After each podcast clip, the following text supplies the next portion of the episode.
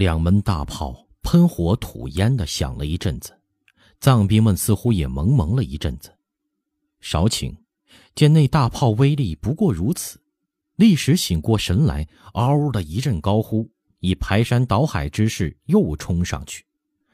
小金川的寨子本就低矮，有的地方干脆是用毛竹扎起的栅栏，年久失修，已是朽若茅草。藏兵们合力，呀呀叫着。猛地一推，立时轰然瘫倒。几股铁流样的兵士已涌入城内，守城清兵顿时风卷残叶般的败退下来。沙罗奔在骆驼背上，手挥长刀，咕噜咕噜的用藏语大叫：“切断喇嘛庙和城南的联络！生擒张广嗣、庆父、征文患者，赏牦牛一百头，二十个奴隶。”此时双方白刃交战。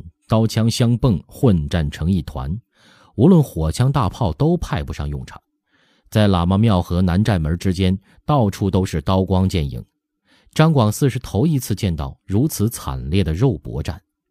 见沙罗奔的兵不避刀枪，凶悍无比，清兵冲上去，立即便被砍倒一片。庆父哪里见过这个？他像被人抽干了血的一具僵尸。两只手一起抓着腰间的佩刀柄，木偶一样吃力不动。郑文焕咬牙挺剑，眼见不知，噔噔几步冲进大帐，大声禀道：“大帅，庆大人，事情紧急，预备队要赶紧拉上来，护着我们撤到喇嘛庙，再迟就来不及了。”张广嗣端坐椅中，死盯着帐外。他的禁卫卫队已经投入战斗了，帐外是沙罗奔亲自指挥。藏兵像潮水一样一直向上涌，已经将大中军帐围得密不透风。亲兵们死死守着，半步不肯后退，也一个个累得眼迟手慢，不时有人倒下。良久，他才叹息一声，淡淡说道：“唉，敌人太多了，预备队人马上吧。”郑文焕也不及答话，几步冲出大帐。双手摆齐，命令喇嘛庙方向清兵从后冲击沙罗奔的部众。回首细看，炮台已落入藏兵手中。中军副将张兴带着一千两百人马守护喇嘛庙大营。城南主帅被围，他早已料见。但城北、城东的藏兵也在攻城。如果分兵营救，丢失了中军，整个大局顿时糜烂。他担不起这个责任。因此，便令人到达维传命，拔寨赶赴小金川增援。那探子走马灯一样往返传报的军情越来越不吉祥。报：敌军已切断我与南寨门通道。报：炮台被围。报：马游击战死。报：敌军向西迂回，已经把南寨围住。沙罗奔亲自上去指挥。卿大人，张大帅的新兵已经出战。张兴面色铁青，站在帐口。望着乱纷纷的人群，厉声说道：“有没有溃逃到这边的兵？有，凡逃回来的，一概就地正法。军门，都是伤兵。”张兴紧紧锁住了眉头，不再提这件事，问道：“达维那边的兵出发了没有？”那豹子正发正间，一个浑身油汗的豹子飞跑过来，报说。达维的蔡游击说：“只能抽两百兵来援，没有正军门手令，他不能弃地。援兵最快要十二个时辰才能赶到。”张兴气得无话可说，但他自己不得将令，也是不敢弃营增援。正张黄间，闻报炮台失守，炮营游击孟臣自尽。一报未了，又传来总兵任举被砍死在乱军之中。张兴一阵头晕。几乎瘫倒在地上，一个亲兵大喘气的跑来，禀道：“军门，张军门庆大人红旗传令，命令预备队全部投入决战，和他们会合。我们北边、东边还有敌人，大帅没说大营还守不守？没有。娘的，这叫什么命令？”张兴恶狠狠地说：“我这里一动，敌人立时就占领大营。”粮草伤兵都送沙罗奔了，就是会合也得饿死。他将手一挥，大声说：“守粮库的三百人和所有收容伤兵坚守待命，其余的人全部增援大帅。中军护营从沙罗奔后方参战，只是稍稍缓解了一点主帅大帐的危急。沙罗奔见张兴大营来援，立即发令，围攻帅帐的藏兵回兵应战，又命城北、城东的部队绕过大营进城参战，投入全部兵力与清兵在南寨门决战。那城北的藏兵竟不绕城，轻而易举的就攻下了郑文焕的指挥中心喇嘛庙。守护粮库的三百清兵顿时做了刀下之鬼。天傍晚时，两军交战更加激烈。由于抽了三百精壮守护帅帐，张广嗣、庆父和郑文焕才得喘一口气。茫茫苍苍的夜幕终于降临了，灰暗的天穹上，大块大块的浓云从容不迫，却又毫不迟疑地聚拢上来。听不到雷鸣。但电闪却在云后闪动，惨白的光照耀着遍地横尸的战场，给这木夜平添了几分不祥与恐。庆父和张广嗣的帅帐中点了几个火把，映着几个面色阴沉的将军。帐外，清兵也点起了篝火，一晃一晃的，有气无力的烧着。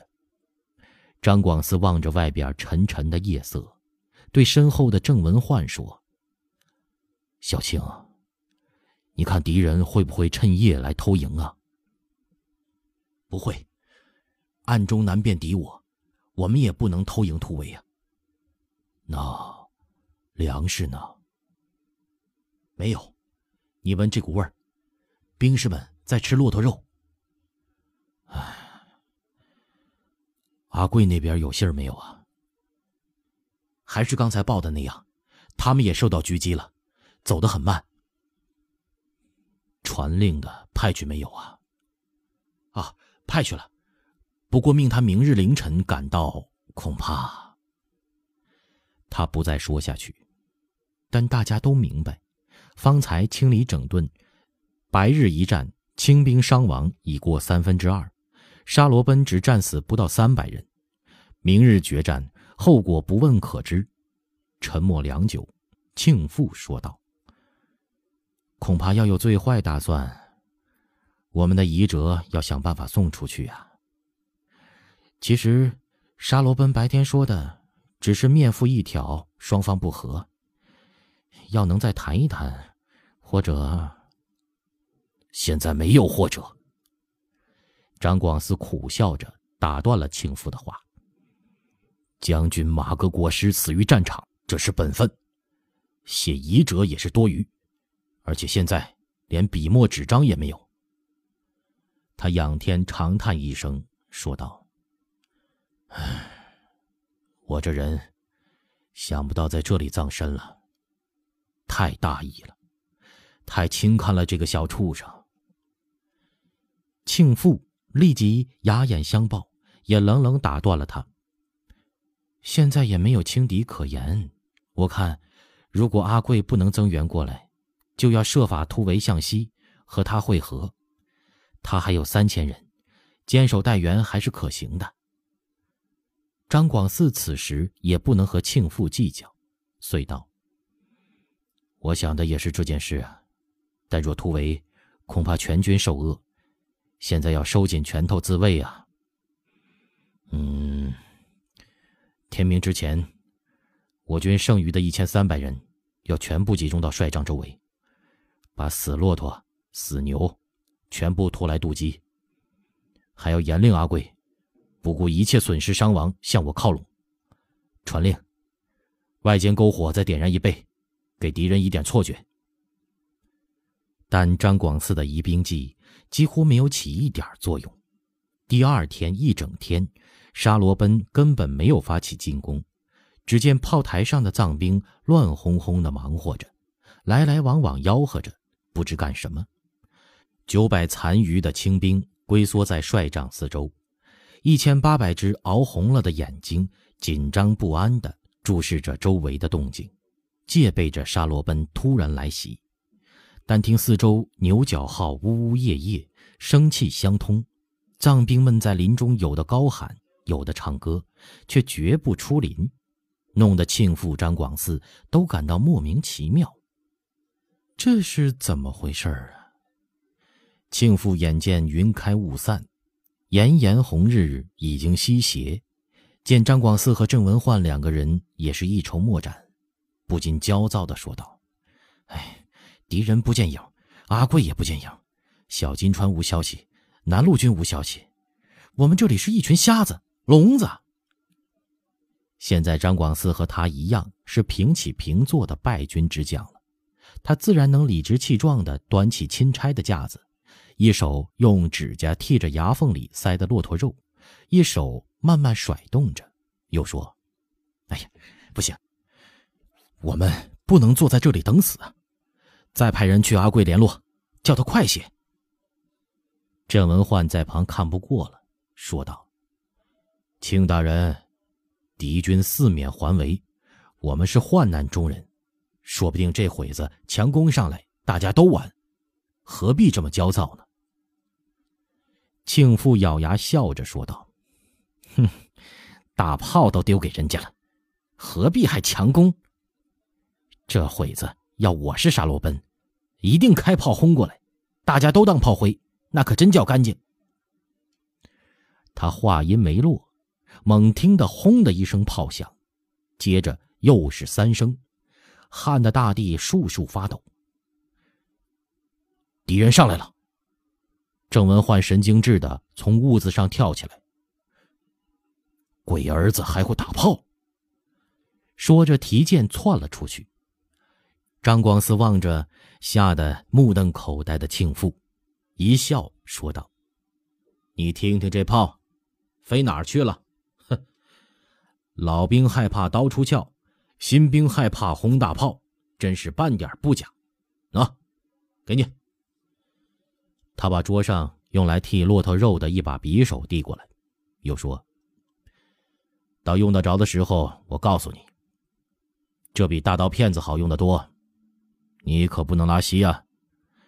反正我们……”不能落到沙罗奔的手里。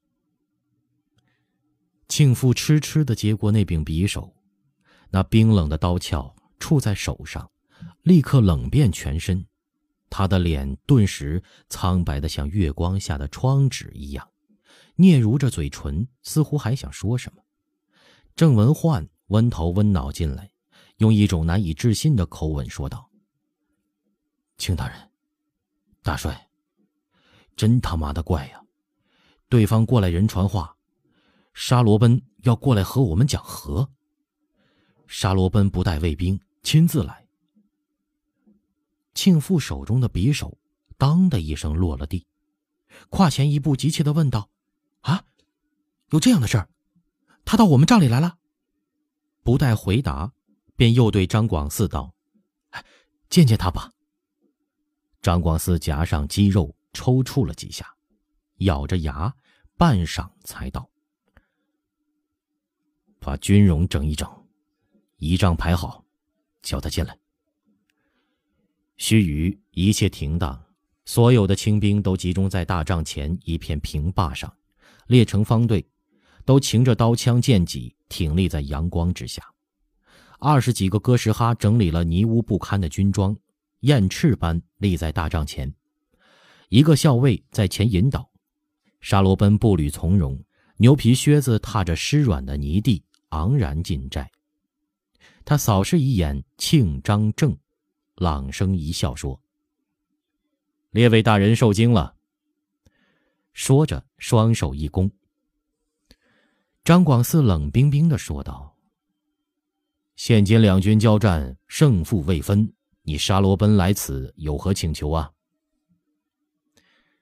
沙罗奔说：“将军的话似乎很无耻，打肿了脸好充胖子吗？你有多少实力，我心中有数。”张广嗣说：“我这里还有两千人马，阿贵三千人马正急行军赶来会战。”沙罗奔扑哧一笑说：“哼，你不就是夜里多烧了几堆火吗？我可是清点了战场上的死尸。”你只有不足一千人了。张广嗣哼了一声说：“哼，既然知道，还谈什么？你来进宫试试看。”沙罗奔的神色一下子变得异常庄重，炯炯有神的目光注目着三个败军之将，说道：“炮台上的火药已经全部烘干了，我的兵因烘火药还牺牲了两名。我若要攻你这大帐，先炸翻了你们阵脚，然后一举来攻，用不了半个时辰就能瓮中捉。那个那个，嗯。”皇上有如天之人，嗯，我也有好生之德。我不要你面附到我营中，只要肯答应我的议和章程，我们可以西战罢兵。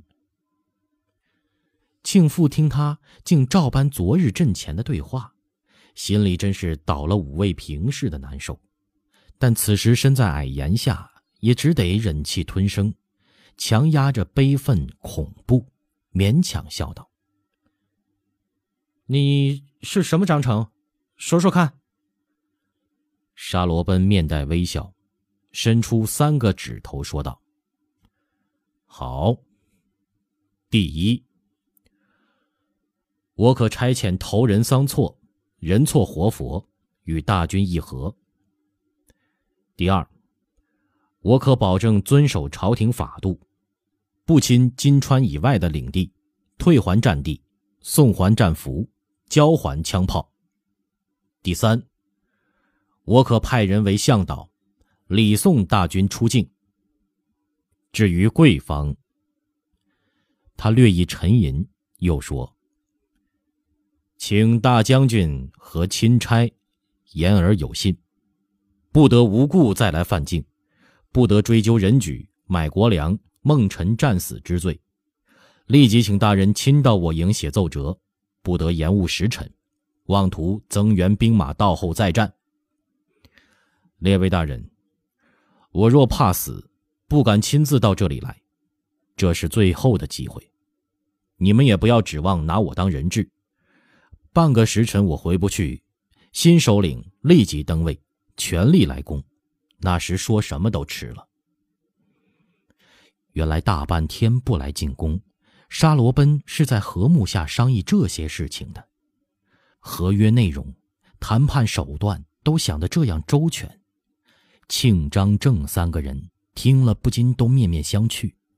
本想劫持了沙罗奔做人质的郑文焕咽了一口气，于心不甘地哼了一声：“哼，我是个厮杀汉，老邱把，少在我跟前玩花花肠子。”老子这会儿就把你捆成粽子，看你是面附不面附，割掉你首级一样是功劳。说着，噌拔出剑来，帐下武士也齐刷刷的拔刀在手，怒目相向。一时间，帐内紧张的又成一触即发之势。庆父满心想的是何意，见他胡搅，正想发作，一眼瞧见张广嗣若无其事的端坐不语。便打住了。是好是歹，反正你张广四的兜起来。沙罗奔脸上毫无惧色。我真的是一片慈悲的佛爷心呐。我说过不愿与朝廷为敌，也真是真话。我亲身来此，也为证明这个诚意。郑将军要杀，那就请吧。沙罗奔要皱一皱眉头。不是藏家儿孙。张广嗣这才插口说道：“文焕鲁莽了。”沙罗奔顾札，你请坐，我们合议一下。”沙罗奔恳切的说道：“我就站着说话，因为时间太紧，不能从容。除了面腹一条，你们要的我都应允了，所以还是恳请钦差和大将军从速签字。”他从怀中取出一张纸，双手呈上，说：“这是合议稿，签了字，我好回去约束部队，不然就要玉石俱焚。”又从袖中取出了笔墨，恭敬地放在案上，退后一步，插手听命。